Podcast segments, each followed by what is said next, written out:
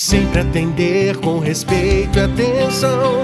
Na emergência, na internação. Tecnologia e agilidade.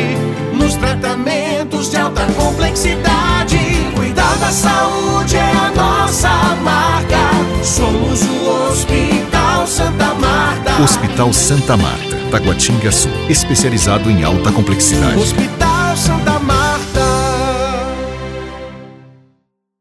Olá, sobre bronquiolite, essa doença que está tão comum nos últimos dias, a gente ouvindo falar em várias crianças indo ao pronto-socorro, internações, eu gostaria que você soubesse cinco pontos básicos para compreender melhor a doença. O primeiro é que ela é causada por um vírus, sendo mais comum um vírus sincicial respiratório. Esse é um vírus que tem uma letalidade baixa, mas em crianças menores ele pode causar quadros graves sim, principalmente o quadro de bronquiolite que a gente vai falar a seguir. A segunda coisa que eu queria que você soubesse é que esse quadro bronquiolite é mais grave em crianças menores de 3 meses, em bebês prematuros ou aqueles que têm doenças prévias, porque a imunidade é um pouco mais baixa. Nessas crianças é aventada a possibilidade de se usar certos tipos de medicações com a base de anticorpos para diminuir o risco dessa infecção. A terceira coisa que eu queria que você soubesse é que os sintomas da bronquiolite começam com sintomas de gripe comum, tosse, espirro, catarro. Lá pelo terceiro a quinto dia, sim, ele evolui com um quadro mais grave, um desconforto respiratório, chiado no peito, e aí precisa ter uma atenção um pouco maior. A quarta causa seria o tratamento tratamento. O tratamento